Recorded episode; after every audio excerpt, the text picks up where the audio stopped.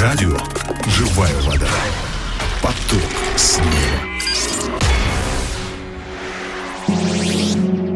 Дорогие друзья, здравствуйте, с вами я, Агапа Филипп, и сегодня я хотел бы с вами поразмышлять над отрывком из Писания. Это послание к филиппийцам, 2 глава, стихи с 5 по 6. Послание к филиппийцам, 2 глава, с 5 по 6 стихи. Я прочитаю.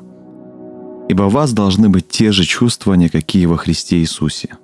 Он, будучи образом Божьим, не почитал хищением быть равным Богу».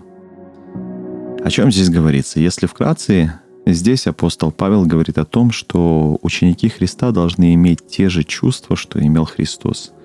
Иисус, имея божественную природу, не держался за равенство, э, быть равным Богу, то есть за равенство с Богом.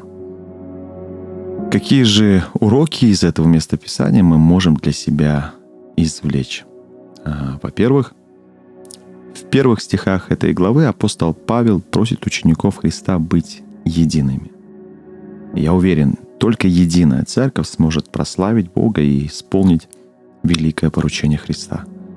А чтобы быть едиными, ученики Христа должны стремиться быть смиренными друг перед другом по примеру Христа – во-вторых, в чем же это смирение?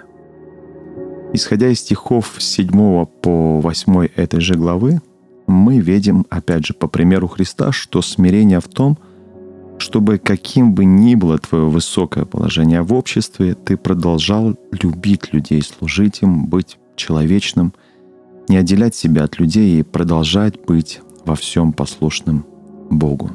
Ну и в-третьих, и это, наверное, а, самое простое — это то, что если я хочу быть похожим на Христа, а, в том числе и в его смирении, то мне нужно просто больше проводить времени с ним в молитве, в исследовании и применении его слова. Чаще всего мы становимся похожи на тех, с кем больше всего проводим время. Ну и какие же решения мы можем принять для себя, исходя из этих уроков? Во-первых, если вы хотите быть единой крепкой церковью, если хотите быть единой крепкой семьей, то стремитесь к смирению по примеру Христа. Забудьте сегодня о том положении, которое вы занимаете. Забудьте о тех знаниях, которые вы имеете, и просто начните любить людей и служить им. Во-вторых, оставьте напыщенность и гордость. Этим вы не только отделяете себя от людей, но и от Бога. Бог гордым противится. Сохраните простоту в общении с людьми.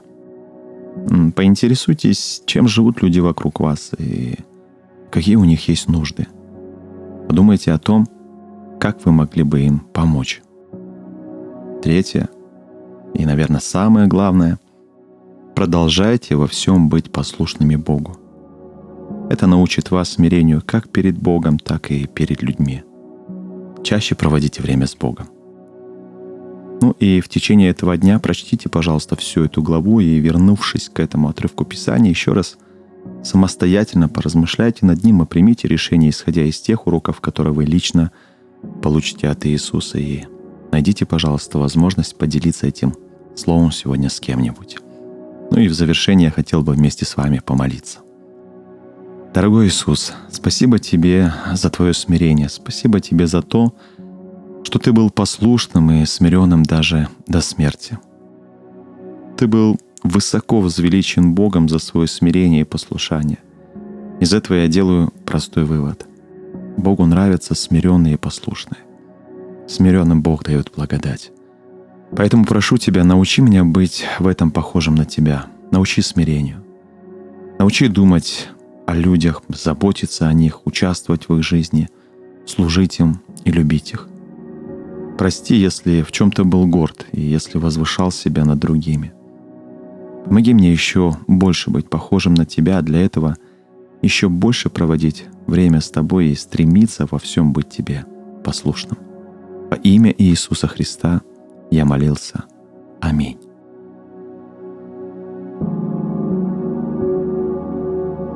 Драгоценные друзья, ну а на этом все. До новых встреч. Люблю всех. Благословляю. Пока.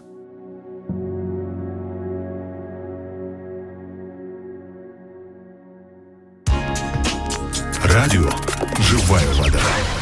Поток снега.